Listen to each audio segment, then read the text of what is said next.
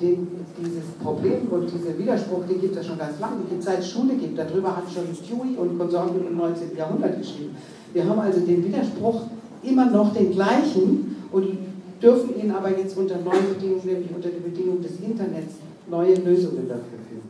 Wir haben keine Hoffnung. Wie? Nach allem, was bisher gesagt wurde? Also jetzt bringe ich auch noch Bloch-Prinzip Hoffnung. Das sind mir zu viele Philosophen jetzt auf einmal. Ich, ich baue da mal ein Tableau. ähm, ja, ich äh, äh, lasse es einmal äh, mit, dem, mit dem Peter Kruse und dem Hinweis auf, die, äh, auf das Systemproblem und das Ändern des Systems, weil das führt wenigstens dazu, dass wir nicht nur Wunschpädagogik und Wunschsystem genau machen und sagen, das wollen wir, das ist sozusagen unsere normative Vorstellung und dann ist es nur noch eine Frage von äh, wie, wie, Sie gesagt haben, wir müssen wissen, wohin wir wollen. Ja, aber das reicht nicht. Wir müssen auch die Strategie kennen, die dahin führt. Gibt es, haben Sie eben schon gesagt. Also als ich gesagt habe, keine Hoffnung, haben Sie gesagt, gibt es. Ich meine, meine Kinder sind 6, 27, 25, die machen das dann anders. Also bei, bei Trotz Schule? Bei IBM heißt Power is changing hands. And expertise is changing heads. Also wir müssen sie also auch einrichten, dass zum Beispiel, wenn wir jetzt Computer verkaufen, die an, an Leute verkaufen, die, jetzt 27 oder so sind, und dann kommen, kommen wir mit, oh, der Computer ist schön, aber kommen wir nicht mehr durch. Da muss die ganze Firma also sich auch umdrehen und wir, wir merken das schon, dass unsere Kunden eben so sind. Und, und da, da, man merkt, dass wir jetzt gezwungen sind, uns zu ändern. Wer zwingt die Schule? Ist ja da schwierig. Ich denke schon, ich meine, es gibt, äh, von der Schule gibt es noch wenig äh, Schrifttum, aber es sieht so aus, dass Mitarbeiter nicht mehr in eine Firma gehen, in der kein Smartphone erlaubt ist. Die sagen, also früher, äh, vor zehn Jahren hatte ich nur in einer Firma Internet. Also wenn man was runterladen wollte, ist man arbeiten gegangen heute, heute ist es so, dass, ich, dass, dass man zu Hause besseres Internet hat als in der Firma und wenn man was runterlegt, bleibt man zu Hause. Ja, und das heißt, die, die private Arbeitsausstattung im Sinne ist viel besser geworden und hat sich gedreht. Und jetzt kommen die jüngeren Menschen und sagen, ich werde nicht mit diesen steinzeitlichen Sachen weiterarbeiten. Ich nehme an, dass sie in den Jahren 1920, wenn die erst Stelle antreten, dann müssen Sie einen Halbjahreskurs in Windows XP machen. Ja, weil, weil sich das irgendwie im Unternehmen sehr viel schwerer ändert als zu Hause. Und man sieht eben, dass die jungen Menschen da einfach total äh, jetzt protestieren und einfach nicht mehr mitmachen und die Firmen ändern äh, ihre Attitüde dazu. Also wir haben, ich, ich habe jetzt auch schon mehrere Computer auch von Apple und, und ähm, wir probieren gerade aus, ob wir nicht einfach eben so ein paar hundert Euro als Jahresgehalt dazugeben und dann soll man einfach wie, den, wie die Krawatte einfach seinen Kram mit zur Arbeit bringen, was immer es ist, fertig. Ich reagiere da mal direkt drauf, denn ich glaube, es gibt einen wesentlichen strukturellen Unterschied zwischen Unternehmen und Schule, denn sie müssen sich dieser Konkurrenz stellen, weil nämlich die fähigen Leute, die Professionals tendenziell, sich das Unternehmen aussuchen. Das heißt also, die wollen ja gar nicht im System Schule bleiben, die Entscheidung treffen sie ja nach 13 Jahren im System wollen was anderes machen und dann ist freie Konkurrenz gefragt. Der typische Lehrer hat ja eine bisschen andere Biografie. Der macht ja Schule. Wenn er Pech hat, ein halbes Jahr irgendwo draußen, aber dann schnell wieder in die Uni, macht dann Uni fertig und danach direkt anschlussfähig Referendariat und Schule. Ich stelle das jetzt negativ dar, das mache ich extra. Darf ich ganz kurz? Ja. Äh, mir schicken immer welche Leserbriefe, dass der, äh, die sagen, sie gehen chinesisch essen oder Pizza und dann kommt der Vierjährige, der hat schon SMS, kann seinen Namen schreiben, weil er SMSen muss. Und, und hat schon auf dem Internet kriegt die Speisekarte zustande, also die vier. Und mit fünf äh, können, können sie schon, ja, meine Kinder, meine Frau hat neulich die gelben Seiten nachgeguckt, da haben alle gelacht.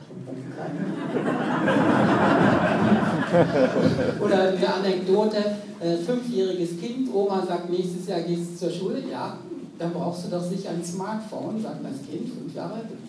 Aber wehe, wehe, wehe, kriege ich eins mit Tasten. Ich meine, sie kriegen dann auch den Druck von der Straße, die vier, fünfjährigen, die dann jetzt schon quasi professionell mit so Sachen umgehen, und da müssen sie doch irgendwie reagieren. Also ich nehme jetzt mal wieder Willen die Position des Lehrers ein, und zwar des Lehrers, den Sie gerade angreifen, und des Schulsystems. Nein, weil wir haben einen Bildungsauftrag und wir definieren den Bildungsauftrag so, dass der nicht mit Smartphones läuft, weil die machen nur böse Sachen. Da ist Gewalt drauf und Porno und was auch immer. Das ist alles schlecht und deshalb verbieten wir das. Das heißt, wir sorgen dafür, dass die Schülerinnen und Schüler im Schulhaus mit diesen Dingen nicht in Kontakt kommen. Und damit entziehen wir uns dieser, diesem scheinbaren Druck und dieser Konkurrenz. Das machen und Schulen heute noch. Und sie machen das aus einem, ich versuche die Argumentation jetzt zu nehmen, aus einem guten Gewissen, aus einer guten Absicht heraus, dass das mit dem Internet ja vielleicht irgendwann auch eh nochmal wieder so ein bisschen zurückgeht und dann normal wird und so. Und ähm, eigentlich ist doch, dass wir gebildete und fähige Menschen haben, so wie ich auch ja gebildet bin und so. Ähm, so muss es doch gehen. Also ich habe mich ja auch nicht über Computer gebildet, sondern über Bücher oder so. Ja, ich, ich habe jetzt gerade das klassisch gemacht. Ne? Ich sehe das auch ein bisschen anders. Ich hoffe auf den Druck von unten. Und die kommen und die drücken und äh, die spielen in der Klasse damit. Und wir haben ein Riesenproblem in der Schule, also das jetzt als echte Reaktion. Ähm, in der Schule werden MP3-Player erlaubt, weil da merkt man schon, das kann man nicht verbieten. Aber Handys sind verboten. Und jetzt wird es schwierig, weil für die Schüler ist das eins. Und dann fangen jetzt Schulen an zu definieren, also MP3-Player ohne Display sind erlaubt. Wenn du es hast, aber nur in der Schultasche, dass man nicht sieht, dass es was anderes ist. Das heißt, man fängt jetzt an, diese Medienkonvergenz, die einfach da ist, irgendwie versuchen, fassbar zu machen. Immer mit diesem Hintergrund, eigentlich möchte ich diese Geräte ganz raushalten, um mich dieser Konkurrenz zu geben. Irgendwann wird der Druck aber so groß sein, auch von den Lehrern, die halt reinkommen und immer mehr damit arbeiten, dass es irgendwann, dass man merkt, da ist schon irgendwie auch eine gewisse Normalität dabei. Und dieser Punkt wird in den Schulen, glaube ich, zu einem Rütteln führen, zu einem massiven Rütteln. Und ich glaube, darauf kann man sich so ein bisschen gefasst machen, was passiert danach. Denn dann muss die Schule das aufholen, aufholen was die Unternehmen seit 15 Jahren machen. Ich nehme jetzt mal 15 Jahre, das ist kurz vor Googles Geburt. Einfach sich darauf einstellen, dass es da noch ein anderes Medium gibt, außer dem, mit dem man bisher diskutiert hat. Ich ziehe mich jetzt zurück und lasse die Sachen wollte dich nicht unbedingt, hätte ich auch noch ausreden lassen. Ich schaffe das inzwischen. Also ich glaube, der Druck wird noch viel größer und man muss ihn auch viel größer beschreiben. Der Druck ist nicht, dass die Kinder kommen und sagen, wir wollen aber unser Device jetzt äh, mitbringen und nicht abschalten und unser Handy haben dürfen. Sondern der Druck kommt dadurch, dass die Schüler davonlaufen. Das tun sie bei uns noch nicht so sichtbar, weil wir eine Schulpflicht haben und die dahin geprügelt werden. In den USA äh, gibt es Gegenden, da werden Schüler gar nicht mehr länger als ein paar Wochen beschult, weil sie dann weg sind und nicht mehr hingehen. Und ähm, bei uns äh, gibt es ja auch eine Riesenmenge an Schulschwänzern und selbst die, die kommen, äh, erreichen ja in den Ballungsräumen, in den großen Metropolen bis zu 25 Prozent noch nicht mal die erste Stufe der Literacy. Ich rede überhaupt nicht von Media Literacy, ich rede nur von Lesen, Schreiben, Rechnen. Da, da muss man hingucken, wenn man sagt, da ist der Druck. Und dieser Druck ist nämlich nicht nur bei den Schülern, sondern der Druck ist auch bei den Lehrern. Der Druck ist bei allen Beteiligten der Tätigkeitssystems Schule. Der ist bei den Eltern, der ist bei den Schülern, der ist bei den Lehrern. Welcher Lehrer fühlt sich denn unter diesen Mistbedingungen äh, an einer Hauptschule, wo gar nichts Neues gemacht werden darf, auch noch, denn äh, noch wohl das ist doch nicht mehr das, was er sich vorgestellt hat, was er an Pädagogik machen kann, mit, mit, mit Emphase, wie er mal eingestiegen ist in seinen Beruf. Solange die Schule festhält an der Vorstellung, es muss über äh, Texte lesen, äh, die, die äh, primäre und sekundäre Literacy äh, erfolgen so, solange daran festgehalten wird, dass die Schüler äh, nicht ihre eigene Lebenserfahrung zum Gegenstand des Lernens machen dürfen, sondern die Lehrpläne vorschreiben, was du Bildungsauftrag nennst. Ha, das ist ein Bildungsauftrag das 20. Jahrhundert gewesen und auch nur für die erste Hälfte, wenn es man äh, genügt. Ne? So, weißt du, hast nicht geredet von dir als Person. Äh, natürlich, da rennt nicht nur die Kundschaft weg, da rennen auch die Betriebsarbeiter weg, die Lehrer, weil es keinen Spaß macht, unter diesen unprofessionellen Bedingungen arbeiten zu müssen. Und jetzt kommen wir zur Professionalität. Selbstverständlich ist die Professionalität des Lehrers, äh, und das ist sie äh, noch nie gewesen, äh, Fakten zu memorieren und sie der Kundschaft zu präsentieren und den richtig oder falsch memoriert wieder einzusammeln. Das war äh, eine kleine Enttäuschung, aber das hat im 20. Jahrhundert noch einigermaßen geklappt. Aber jetzt ist das überhaupt nicht mehr das Wissen, was wir brauchen. Jetzt geht es um was ganz anderes. Das bedeutet, der Lehrer muss, äh, wenn er professioneller Lehrer sein möchte, ein Profi in Sachen Lernen sein. Ausschließlich in Sachen Lernen. Wie geht Lernen? Wie macht man das? Und zwar unter heutigen Bedingungen, ganz äh, postmodern, sage ich jetzt, also weil aus der Moderne sind wir ja nun schon raus. Äh, wie geht Lernen heute auf State of the Art und wie bringe ich Leuten bei, schon das Wort beibringen stammt ja noch aus der alten Zeit oder vermitteln, wie kann ich ähm, mit Leuten so arbeiten, dass sie lernen, selbstständig das zu lernen, was sie lernen wollen und was sie lernen müssen, um auf einem möglichst hohen Niveau an der Gesellschaft teilnehmen zu können, in der sie leben. Und diese, diese Figur zu sagen, wir wissen ja noch gar nicht, wie die Gesellschaft sein wird, das war noch nie so, dass man die Zukunft vorhersagen konnte. Wir bilden immer aus für die Gegenwart, nie für die Zukunft. Aber in der Gegenwart müssen natürlich die, äh, die äh, Kompetenzen, jetzt bringe ich den Begriff mal, äh, gebildet werden, die äh, äh, zum Überleben in einer Zukunft äh, auch reichen. Ne? Ich bin jetzt mal böse dazwischen. Also die Schüler und die Eltern und die Lehrer und die Gesellschaften sehen eigentlich alle schon, dass sie wollen alle das anders. Das war jetzt Konsens. Ja, wir hier sehen das anders. Ja. Und die anderen Eltern, also Lehrer, ich, Schüler? Ja, ja ähm, habe ja vorhin ein bisschen geschildert, wie es bei uns an der Schule aussieht. Und jetzt war ja auch die Diskussion, es geht überhaupt nicht in der Schule. Wir sind ja jetzt im Vergleich zu anderen Schulen schon sehr gut ausgestattet. Ähm, allerdings ist nur ein Kollege hier, die anderen ähm, 78 Kollegen haben heute Morgen all das gemacht, was wir als Frontalunterricht kennen, mehr oder weniger. Und nicht, weil sie es nicht anders könnten, sondern äh, auch das muss, äh, muss ja erstmal in den Köpfen ankommen. Ich glaube, da müssen wir auch ein bisschen realistisch bleiben. Es war jetzt auch sehr vieles ganz überspitzt formuliert. Und einfach auch nochmal, glaube ich, ein bisschen uns in die Schüler reinversetzen. Um die geht es ja letztendlich. Und ähm, da mache ich auch die Erfahrung, wir haben jetzt 30 tolle iPads, ähm, dass ich dann mit den iPads in eine Stunde reinkomme und die Schüler eben sagen, nee, also heute würde ich jetzt mal lieber einfach auf dem Papier was schreiben oder malen, einfach ganz haptisch.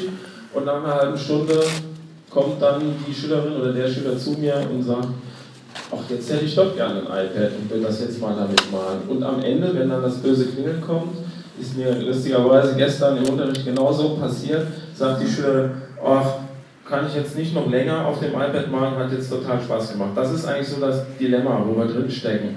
Und ich glaube, wir können jetzt auch nicht sagen, wow, wir haben Internet, wir gehen jetzt an die Schulen und schreiben es überall ein und dann haben wir die Lösung der Dinge. Das ist, glaube ich, dann, da, da müssen wir erstmal runterkommen. Wir müssen schon einen Mittelweg finden und auch diese ganze soziale Komponente ist natürlich ganz wichtig, gerade beim Internet, wenn wir dann nur noch äh, irgendwas ein, eingehen, gucken, dann darf das ja nicht vernachlässigt werden, sonst bricht es weg.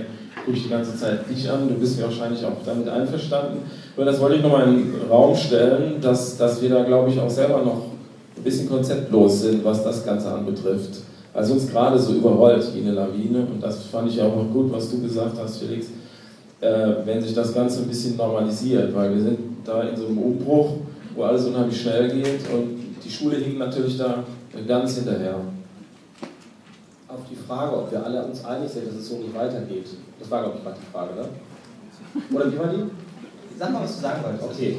Also, ich wollte es gerade mal wiederholen. Also irgendwie sowas habe ich zumindest im Kopf. Ähm, faktisch funktioniert es ja noch. Also die Schüler haben ihre Abschlüsse äh, nach 10 Jahren oder nach 9 Jahren oder nach 13 Jahren oder nach 12 Jahren. Das Oder gar nicht. Wenig, aber, oder auch gar nicht. Äh, Aber das stärkt jetzt nicht meine These, dass es funktioniert. Deshalb lasse ich die weg. Nein, aber das System funktioniert ja irgendwie. Das heißt, ein Umbau eines Systems, was so gesellschaftlich zentral liegt wie die Schule, macht man, glaube ich, auch nicht einfach so. Und wenn wir uns anschauen, mal so zeitlich zurück, ab wann das Internet wirklich relevant geworden ist, ich glaube, da kann man diese, du hast ja eben gesagt, du hast vor sechs Jahren angefangen zu bloggen, Lisa.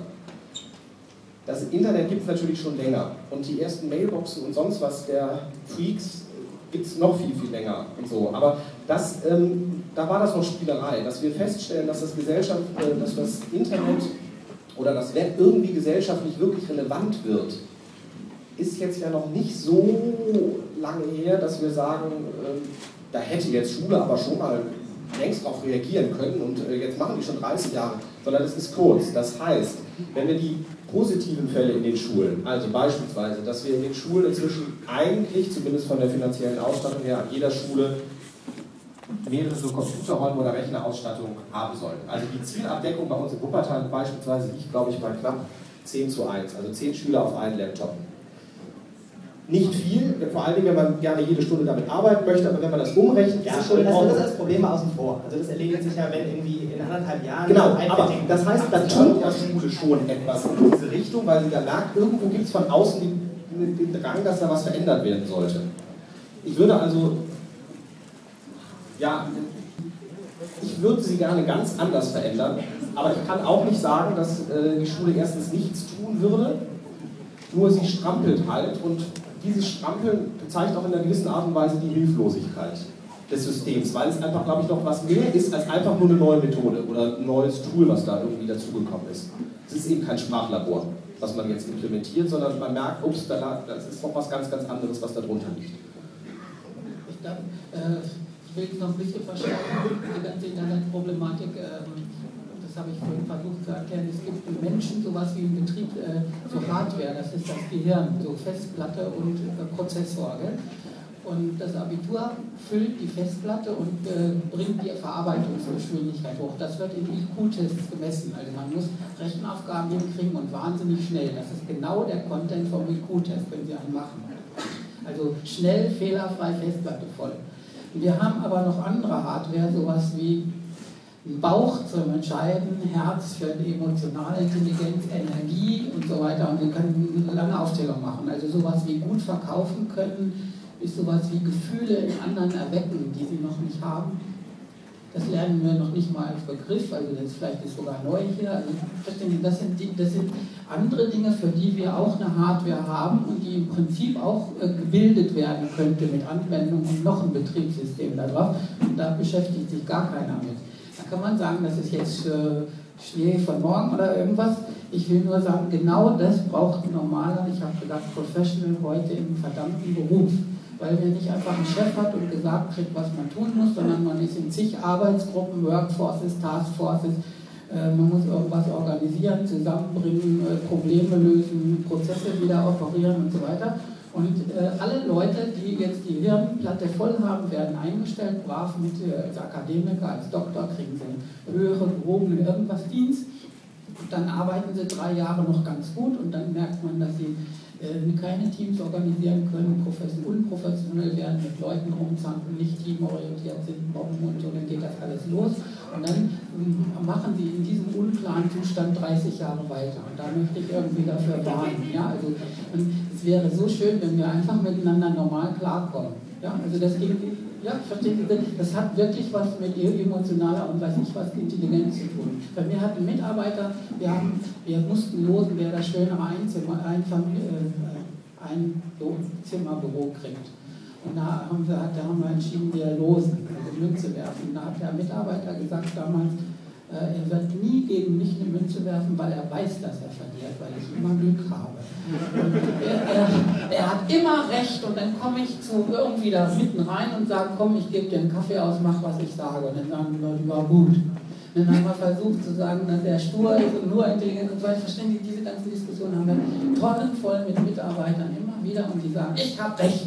Oder die, die grob sind, sagen, ich bin ehrlich und liebe die direkte Ansprache, bla bla bla. Und daran scheitern ihre ganzen Karrieren immer an sowas und zwar relativ spät. Also das fällt am Anfang nicht auf, weil sie ja erst arbeiten, was der Chef sagt und ungefähr mit 35 Jahren fast mindestens die Hälfte hier im Raum, wenn sie nicht schon älter sind. Bedeutet, bedeutet das, dass das System nicht funktioniert? Also die These war ja gerade von mir, dass das System verändert sich. Die Leute haben, die haben Persönlichkeitsproblematiken, die können sie doch bei Fußball spielen, Bayern München oder nehmen sie so dort mit irgendwas, was die den ganzen Tag machen. Die zicken immer nur rum und kommen miteinander nicht klar und können deshalb die Meisterschaft nicht gewinnen. Wenn es zufällig mal ein halbes Jahr schaffen, dass sie nicht rumzicken, dann werden sie Meister, unabhängig wie, wie sie gut Fußball spielen können. Und wir gucken immer nur auf Pass, Kurzpass Spiel, wie das genau geht, aber nicht auf diese anderen Tugenden. Die sind eben heute eben wichtiger, wie gesagt, weil das normale Abarbeiten von irgendwas im Internet geschieht. Und wir müssen jetzt irgendwie den Rest nur noch arbeiten und den Rest haben wir in der Bildung noch nicht angeschaut. Das ist meine Ich frage jetzt nochmal nach der Hoffnung, weil ich habe immer noch keine nach dem, was wir besprochen haben. Ich, äh, ja, ich wollte äh, nochmal darauf was sagen. Äh, dass es nicht günstig ist, sich vorzustellen, dass es vor allen Dingen ein Problem ist, dass man den Schülern Computer hinstellen muss. Das ist, äh, davon sind wir schon längst runter. Also Computerräume oder dass die Schule äh, Computer, die nicht One-to-One -one sind, hinstellt und die, die, die Kinder nicht selber besitzen, damit sind wir gar nicht weit gekommen. Und es ist auch die Vorstellung gleich. Es ist die Vorstellung, dass es nur darum geht, dass der Zugang zur Hardware und damit ist gut. Die hast du sicher auch nicht um das mit der Hoffnung zusammenzuknüpfen, ich bin ja Lehrervorbildnerin deswegen geworden, weil ich dachte, ich muss auf diese Stufe gehen, um was zu ändern äh, und mit den Lehrern eine neue Praxis entwickeln. Also äh, den Lehrern zu helfen, aus ihrer bestehenden Praxis, wo sie unzufrieden sind, eine neue Praxis zu entwickeln. Und das geht ganz gut. Und deswegen ist die Vorstellung, ich stelle Computer im Klassenraum und dann mache ich den gleichen Unterricht wie vorher, aber jetzt mit Computern kann man sich ans linke Bein schmieren, da ändert sich gar nichts. Äh, es muss so laufen, dass die Lehrer selber für sich das neue Medium entdecken. Und wenn Lehrer äh, sich überlegen wollen und sollen und dürfen sollen, was sie mit Blogs und Facebook und Twitter im Unterricht anfangen können. Das heißt ja dann auch sicher nicht mehr Unterricht, weil auch das ist gebunden an diese historische Schule. Dann müssen sie in ein Setting geraten dürfen, in eine Art von Werkstatt, wo sie zunächst mal nichts weiter tun, als selbst mit dem neuen Medium zu lernen. Erste Stufe. Am zweiten Tag da müssen Sie Ihr eigenes Lernen beobachten und sagen, wie habe ich denn eigentlich gelernt? Oh, ich habe ganz anders gelernt als früher. Ich muss mir unter Lernen heute also auch was ganz anderes vorstellen. Und darüber müssen Sie reflektieren. Und am dritten Tag, und alles im Austausch, und am dritten Tag können Sie sagen, so, was ich jetzt erfahren habe, mit meinem eigenen Lernen, was heißt das für meine Rolle, die ich habe und für meine Bildungsverantwortung, Schülern Lernen beizubringen? Was bedeutet das? Und das ist eine richtige, ein Riesenprojekt, eine richtige große Werkstattaufgabe. Und derweil, ich mache solche Projektseminare und derweil die Lehrer das äh, ähm, miteinander verhandeln oder auch die Referendare, lernen sie, derweil sie es tun, wie nötig es ist, dass sie nicht alleine denken, sondern dass sie alle anderen 30 Gehirne, die da versammelt sind, oder Menschen, es sind ja nicht die Hardware, die denkt, sondern es ist der Mensch, der denkt, dass sie die mitbenutzen. Das heißt, sie müssen lernen, sich kollaborativ, wird hier so reingeworfen. Was heißt das eigentlich? Sie müssen lernen, nicht nur ihr eigenes Gehirn zu brauchen, sondern das von anderen. Den Satz habe ich auch schon. Der Felix hat sich schon ganz lange gemeldet. Dann gehe ich doch nochmal drauf ein. Also ich bin vollkommen falsch verstanden worden, wenn ich jetzt die Diskussion hätte anleiern wollen, ob ein Computer einfach an die Schulen soll, dann ist gut. Also ich, das ist weg und das ist vorbei. Dass, dass der Computer nicht ein Sprachlabor ist, das hat sich inzwischen aufgezeigt, deshalb ist es was anderes. Also wir haben bei uns in der Schule so ein bisschen äh, die Philosophie, wir stellen die Dinger erstmal dahin und dann probieren die Lehrer nämlich und stellen fest, das ist doch ganz nett. Und in dem Moment, wo die probieren, machst du es nicht im Workshop. Das ist deine Perspektive. Sondern im Alltag finden die das plötzlich interessant und alle Lehrer haben, und wir haben im letzten Jahr die Medienausleihe einfach auf Computer umgestellt. Keiner hat gemeckert, weil das so ein bisschen normal war. Und vorher war das alles auf Papier und keiner wollte sich, konnte sich das vorstellen, digital. Und dann haben wir es einfach gemacht und es funktionierte, weil die Geräte aber auch da waren und irgendwo, das war kein Fremdkörper mehr, die stehen ja da. Also von daher ist die Perspektive, die Computer müssen auch irgendwo im Schulhaus erstmal einfach nur stehen, so ein Gefühl von, das ist jetzt ein Teil von uns schon geworden und jetzt kann ich es nutzen. Die nächste Perspektive wäre, Paloma 5, da kam dieser Begriff des Facilitators her. wir können doch einfach versuchen, ähm, Computer neben anderen Räumen zur Verfügung zu stellen. Das heißt, da ist auch ein Werkraum und sonst was. Und wir haben, nehmen wir den Computer da immer anders raus. Werkräume, Kunsträume, Computerräume. Und der Schüler kann dann da reingehen, wo er es braucht. Also da ist der Computer nicht Braucht er den Computer nicht an der Werkbank? Doch, auch, klar, den kann er sich auch mitnehmen. Der Computer braucht halt auch nur eine Station, an der er Computer zählt nicht, wenn man nicht fünfmal neu installiert hat. Deswegen braucht man den schon selber. Also ich würde ich würd auch sagen, man braucht andere Aufgaben. Ich meine, ich, ich, wir hatten, wir haben, ich habe auch als Vater, musste ich mal zur Schule, und da habe gesagt, warum bringt ihr bei den Schimmelreiter auf dem iPad zu lesen? Ist so, er macht eine Prä- PowerPoint-Präsentation mit den grässlichsten Todesarten im 15. Jahrhundert nur in Schottland nachgewiesen, mit viel Bildmaterial. Und dann kommt so ein Schüler nach Hause und sagt, was mache ich denn jetzt? Und dann sage ich, und dann hat er gesagt, ich kann mich nicht blamieren, wenn ich jetzt nur mit Köpfen und Hängen komme. Ich glaube, das würde ich auch so dann haben die richtig geschuftet und gearbeitet. Man kann ja jetzt quasi mit, mit Internet, mit dem ganzen Instrumentarium fantastisch viel kompliziertere Aufgaben machen lassen, wo sie richtig mal so Größe zeigen müssen und eben nicht noch eine Seite Schimmelreiter interpretieren. Da, da finde ich, muss irgendwie auch der ganze Stoff mit umgemacht werden und die Leute müssen einzeln quasi auf so Aufgaben gesetzt werden. Nicht die ganze Klasse muss das machen, sondern jeder kriegt so eine Aufgabe in einem Gebiet, wo er sich interessiert. Meinetwegen Barbie-Puppen zusammen sammeln, weiß ich nicht, alle, alle äh, kompletten Katalog oder was was immer so ein, so ein Mensch äh, erfüllen wird. Und da könnte man, glaube ich, sehr viel mehr tun. Das sind, ähm, wir machen übrigens jetzt nicht sowas wie einen Abschluss oder sowas, sondern wir machen noch Pseudopartizipation, die zwei, die sich am dringendsten Wort gemeldet haben, muss ich mal sagen. Ähm, und dann achten wir auf den, der sich am allerdringendsten gemeldet hat. Das war nämlich der Mensch, der gesagt hat, ihr habt nur noch drei Minuten. Ähm, ich sage jetzt schon mal vorab dann das Schlusswort. Ähm, wir haben das jetzt nicht zu Ende, deswegen machen wir noch diesen Workshop weiter, zu dem alle eingeladen sind, die wollen und die in den Raum reinpassen. Da gucken wir uns genau diese Frage an, was kann man jetzt für fantastische Zeugs machen. Das werden dann vier äh, verschiedene Menschen, vier verschiedene Gruppen vorstellen. Jetzt aber noch ganz schnell die ganz dringenden Wortmeldungen. Okay, also ich antworte jetzt mal als Informatiker, als Vater und als Blogger. Ähm, vor allem, vor allem, vor allem als, als Vater und als Blogger, weil äh, ich befasse mich genau mit dem Thema und was ich so als Stichwort eigentlich Grunde noch werfen wollte, wäre, eine Schule mal als Lernbüro zu denken. Und zwar im Sinne von, die Schüler machen gar keine klassische Schule mehr, sondern es ist dieselbe Struktur und dieselbe Vernetzung wie im Büro. Weil was, was bringt den Kindern denn bei? Ich ich kann auch Sinne, früher hieß es, wir lernen nicht für die Schule, sondern für das Leben. Was ich jetzt von meinen Kindern erlebe, ist genau das Gegenteil. Wir lernen nicht nur für das Leben, sondern wir, wir machen so lange, bis wir die Schule schaffen und dann ist gut. Und dann kommen wir in eine Welt rein, die mit der Schule gar nichts mehr zu tun hat.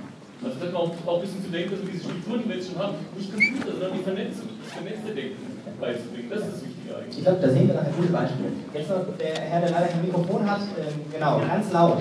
probiere ganz laut zu sprechen. Also, äh, ich glaube, dass Schule als statisches System gar nicht die Möglichkeit hat, sich so zu verändern, um in so einer in einer Welt, die dynamisch geprägt ist, ein Netzwerk da, wo sich die Gesellschaft entwickelt und überhaupt die Schnelligkeit hat, zu reagieren, bevor sie völlig untergeht in der Realität, die sich um herum entwickelt. Und ähm, es gibt auf TED, äh, TED Talk, kennen wahrscheinlich die meisten, gibt es ein ganz, ganz interessantes Video von einem Inder, glaube ich, und der hat in indischen Slums einfach mal drei Computer hingestellt. Und ist da weggegangen und hat geguckt, was passiert. Und hat das Experiment weitergemacht. Und äh, so für diejenigen, die sich vielleicht auch fragen, äh, wie sieht das vielleicht praktisch aus, wenn man das, was wir diskutiert haben, mal ganz radikal umsetzt, das ganze System weglässt, sondern nur guckt, was passiert, wenn man probiert, was Dynamisches zu bauen mit der Technik, die wir haben. Dann ist das ein super Video, das ist unglaublich inspirierend und ähm, dann fragt man sich, ja, brauchen wir diese ganze Organisation überhaupt? Müssen wir nicht eine ganz andere Ich danke allen, die gekommen sind, für das große Interesse. Vor allem danke ich natürlich unserer Diskutantin und freue mich, wenn viele nachher ein Haus weiter drüben am äh, 17 Uhr Workshop halten. Danke.